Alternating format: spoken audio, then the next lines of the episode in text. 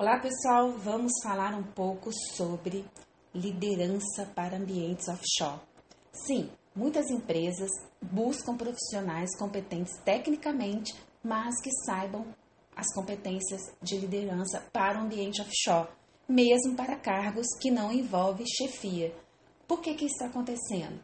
No ambiente a bordo, né, as pessoas precisam se comprometer e liderar suas tarefas com muita atenção, levando em conta o impacto que suas ações têm no trabalho de outras pessoas e também a segurança sua, a segurança da equipe. Por isso, um profissional que sabe o momento certo de expressar sua opinião, de pedir uma opinião, de corrigir um colega, de dar um feedback, né, de delegar uma tarefa, e também um profissional que sabe valorizar as diferenças de personalidade, ele é crucial para o bom andamento do trabalho a bordo. Muitos foram promovidos pela capacidade técnica e não pelas competências interpessoais. O boom do petróleo levou as empresas a promover muito rapidamente. E agora elas enfrentam esse desafio de conquistar é, uma equipe comprometida que saibam se relacionar bem uns com os outros. Aprendemos que liderança, no curso de liderança offshore, nós aprendemos que liderança é você inspirar e valorizar as pessoas. Né? O caráter está muito relacionado a essa questão.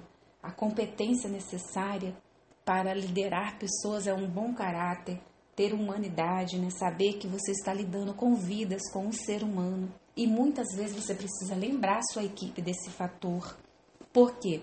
Porque muitos deles estão focados na tarefa e esquecem o impacto que suas ações têm às pessoas à sua volta. E aí podem é, surgir problemas, né, conflitos de relacionamento, que vão impactar negativamente na execução da tarefa. Para você conseguir o comprometimento de uma pessoa, não é só falando e dando lição ou prometendo qualquer coisa. É preciso que você conheça a pessoa, saiba quais são seus sonhos, quais são as suas, é, é sua, suas necessidades, suas reais necessidades. Para uma pessoa vestir a camisa do comprometimento, é preciso mais. É preciso um líder de equipe que está disposto a fazer o que nós precisamos e ele faça por nós. Engajar a equipe numa missão é um desafio em nossos dias. Temos várias gerações no mesmo ambiente as gerações mais jovens têm suas necessidades e buscam, inclusive, aprender cada dia mais com o seu líder, o que faz com que o líder precise estudar mais, precise avaliar periodicamente como está a sua atuação, porque quando você vê uma equipe desmantelada, a primeira coisa que você pensa é onde está o líder dessa equipe. Nós podemos engajar as pessoas, incentivá-las ao comprometimento de três tipos básicos. O comprometimento afetivo. A pessoa ela cria um vínculo emocional com o líder e com a empresa. E quando a empresa e o líder reconhece o seu desempenho, esse comprometimento afetivo aumenta. Também tem o comprometimento necessário, que a pessoa sabe que a empresa tem benefícios excelentes para ele e para sua família. Tem bem conhecimento, noção de que o seu trabalho gera coisas boas para si e para sua família. Valor a esse trabalho, por exemplo, excelentes planos de saúde é, e muitos outros planos, né, planos dentário e descontos, participação em, em descontos em farmácia e muitas coisas que agregam muito valor à família. Então, isso leva essa equipe, essa pessoa a se comprometer. E o comprometimento ético. Ele se compromete com você com a equipe porque ele sabe que fazer isso está de acordo com seus próprios valores. Quando o profissional tem valores bem corretos, definidos, valores éticos, ele se compromete mais com o líder. Agora, quando você Sabendo disso, que tem esses três tipos de comprometimento afetivo, o necessário, né, por causa da necessidade, e o ético, você pode trabalhar em cada um deles para ajudar a sua equipe a engajar cada dia mais. Quando você se esforça em criar um ambiente de trabalho produtivo, seguro e ético, tudo fica mais fácil, não é mesmo? Tudo é mais natural. Pensa em você, naquele líder que você teve na sua carreira que foi determinante para o seu sucesso até os seus dias. Até hoje você olha para trás e pensa: Fulano me ajudou muito. Então, quando o ambiente de trabalho é produtivo, gera experiências positivas, como a sua. Aquele líder que você carrega para sempre os ensinamentos dele. O contrário também pode nos ensinar. Aquele chefe tirano que não valorizava a nossa atuação, que não dava um feedback, que não nos ajudava a desenvolver, também trouxe experiências boas para a gente. Aprendemos o que não fazer com a nossa equipe e isso é muito valioso. Mas vamos refletir. Pense no seu caso. Você costuma falar a verdade com sua equipe, mesmo que ela seja desconfortável para eles e para você?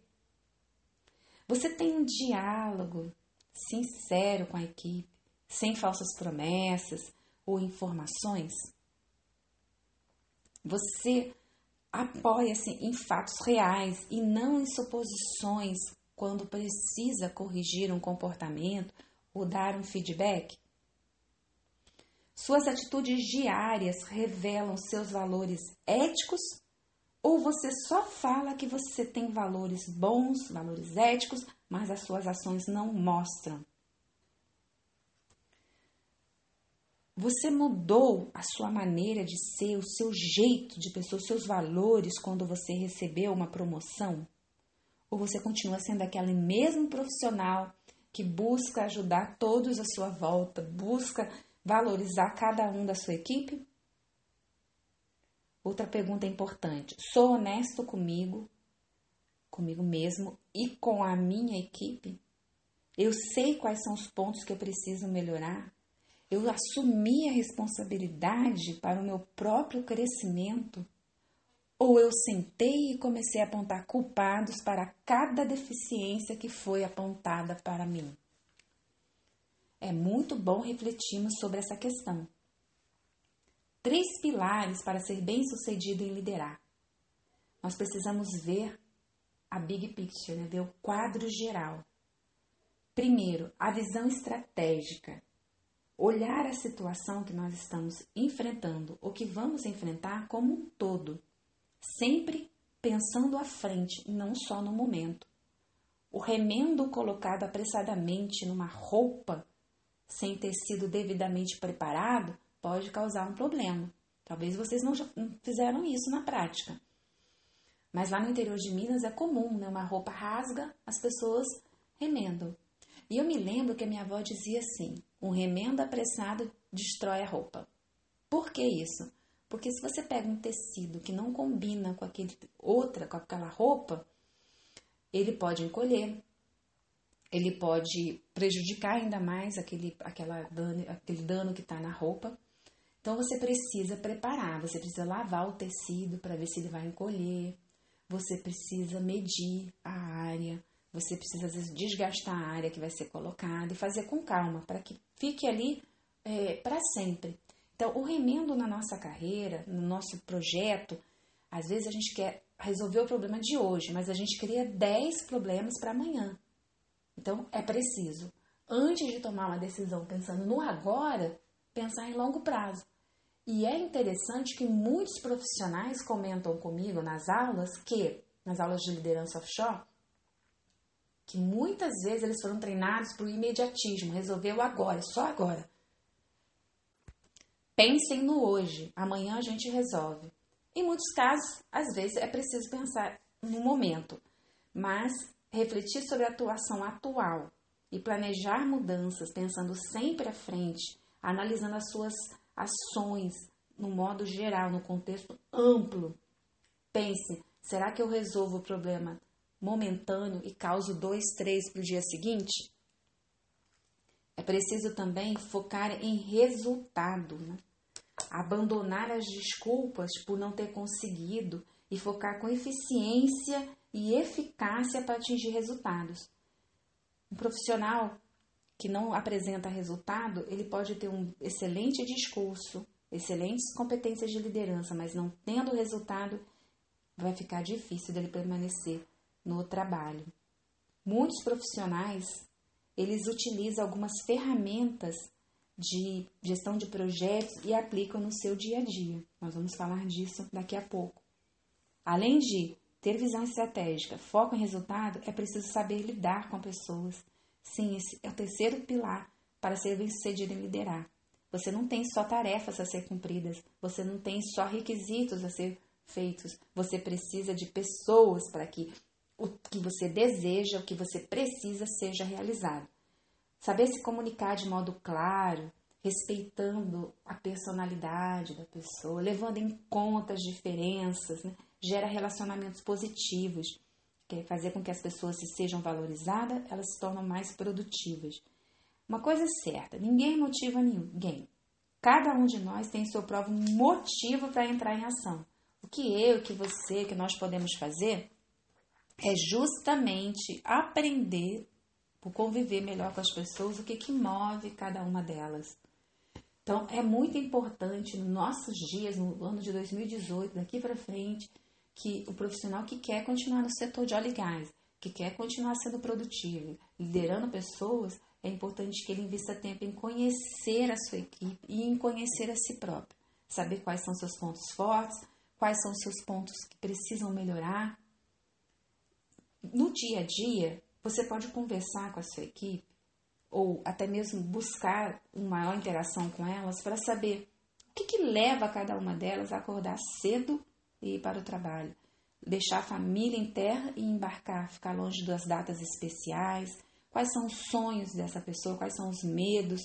Quando você conhece a pessoa, sabe as aspirações dela, fica melhor para que você fica melhor a sua, a sua performance, porque você pode suprir essas necessidades e também é, engajá-las para que persigam esse alvo, persigam essa meta, esse sonho.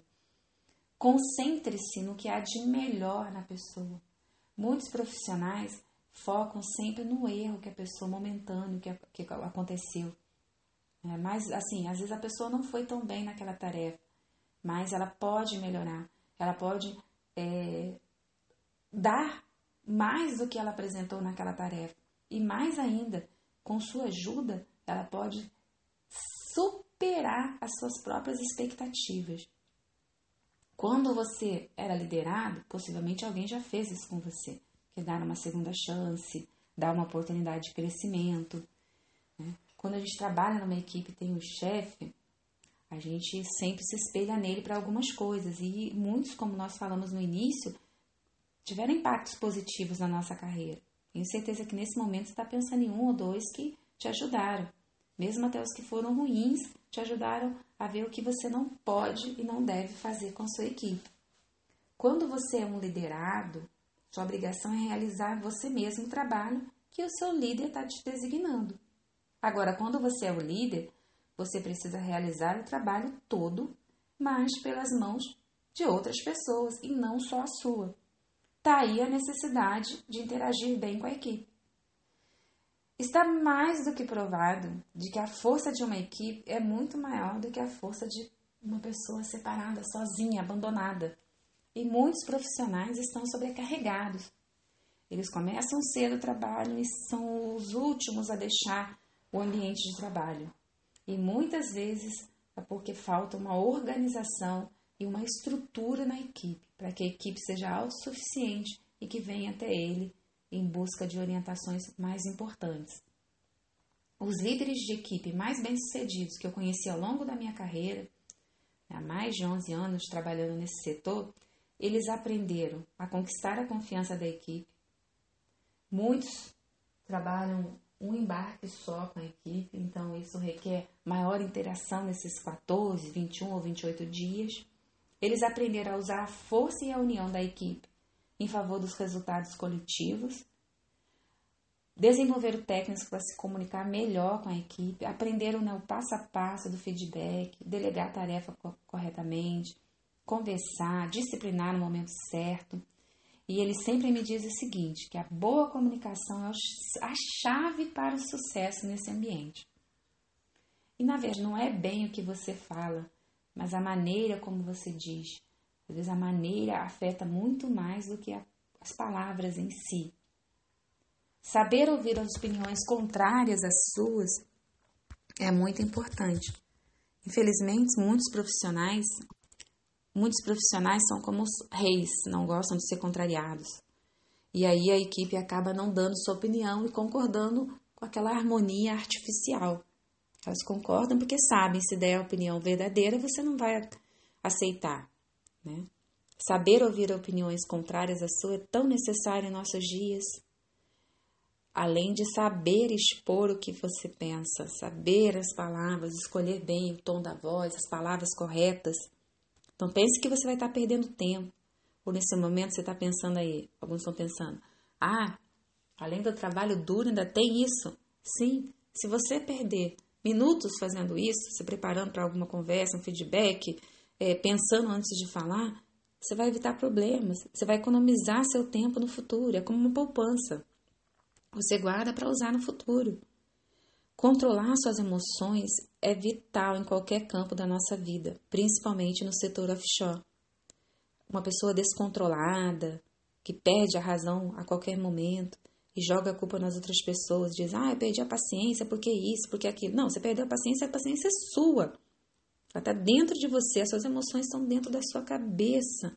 Você é o dono delas. Eu não tenho o poder de controlar suas emoções, só você pode fazer isso. Um chefe descontrolado, ele prejudica a si mesmo. Ele só traz banimento para a equipe, para ele, para a vida dele. Ele vive constantemente apagando incêndio. Algo muito importante é elogiar o bom desempenho. Né? Além de corrigir o mau desempenho, é preciso elogiar quando o profissional faz um trabalho bom. Não é porque ele foi contratado para fazer aquele trabalho, que é obrigação dele, que você não possa ajudá-lo a ver que foi bem. Né? Elogiar. O elogio não custa nada, às vezes meio, três segundos, um segundo, um minuto, um e meio, mas pode lhe ajudar a granjear algo bom para sua equipe. É interessante se você deseja progredir, progredir realmente na sua carreira como líder de equipe, se você é, deseja abandonar esse papel de distribuidor de tarefas, é hora de assumir a parte de sua responsabilidade. Você é o autogoverno, né? não tem alguém governando você, você se autogoverna, você é dono do seu próprio crescimento profissional. Se você é um bom líder ou um mau líder, é você que escolhe. Não tem outro caminho para você alcançar um padrão de desempenho, padrão de liderança que seja a diferença positiva na sua carreira, a não ser que você se esforce, que você se empenhe. E é por isso que a gente sempre fala, o coaching ajuda os profissionais, né? no curso de liderança offshore, o coaching é importante para te ajudar a sair do padrão que você está agora e para o padrão desejado. O segredo é desenvolver qualidades para melhorar a si mesmo, refletir no seu próprio comportamento, estudar a maneira como você tem feito até agora, fazer uma análise do que deu errado na sua carreira, em momentos que você errou feio e o que, que você pode aprender daquela situação para que no futuro você não faça isso. Não é só a parte técnica que conta em nossos dias mais. Não. Eu não posso assumir esse comando de dizer para vocês que é, vocês têm que fazer isso, aquilo, outro, que vocês são bem. Não é só isso. Eu não posso assumir esse comando. Esse comando é de vocês. Você precisa sentar e analisar cada um de vocês é, o que, que você tem feito até o momento. Quais são os resultados que chegou até a sua mão. Né? O que, que as pessoas pensam sobre você como líderes, né? o resultado do seu trabalho. Muitos profissionais acham que são bem-sucedidos. Mas aí, quando faz uma pesquisa de análise de, de campo, né, para ver o que, que as pessoas pensam sobre ele, eles ficam estarrecidos, porque a visão que eles têm de si não é condizente com a realidade. A menos que você queira fazer as mudanças, não há nada, nem milagre, nem pensamento positivo, nem nada que eu possa falar que vai fazer essa mudança acontecer. Culpar outros por nossos erros e fracassos alivia até momentaneamente, mas vira um ciclo vicioso e destrutivo. Ser dominado por isso é um fracasso. Culpar outros é tirar a responsabilidade das suas costas. Não importa o que as pessoas fizeram. Você tinha o poder de escolha. Qual era o seu poder? Reação. Escolher como reagir. Então, culpar os outros porque é, pode aliviar, mas não vai fazer nada benéfico em longo prazo. Eu digo isso a você porque eu vi isso acontecer na minha vida. Trabalhamos em áreas diferentes, mas a luta para melhorar, nós temos as mesmas batalhas e eu tive as minhas. Eu sou filha de um analfabeto que aprendeu a escrever seu nome com a minha ajuda e aos sete anos eu disse numa sala de aula que eu gostaria de ser professora e escritora. Os alunos riram, falaram que filho de analfabeto não poderia ir a lugar nenhum, a não ser escrever as receitas da casa deles, que eu estudava numa escola da fazenda, e os alunos que estavam ali eram os filhos dos empregadores ao redor. Eu não tinha nada, nem um lápis, a professora tinha que procurar um lápis para me dar. Mas eu nunca me sabotei para destruir a minha carreira. Eu sempre pensei que eu ia conseguir e fazia esforço para isso. Futuramente vocês vão ter acesso ao meu livro falando dessa trajetória toda e vocês vão ver detalhes de como que é possível superar o insuperável. Isso, isso foi possível para mim porque eu não deleguei a outros o meu crescimento pessoal e profissional. Ele é o seu crescimento.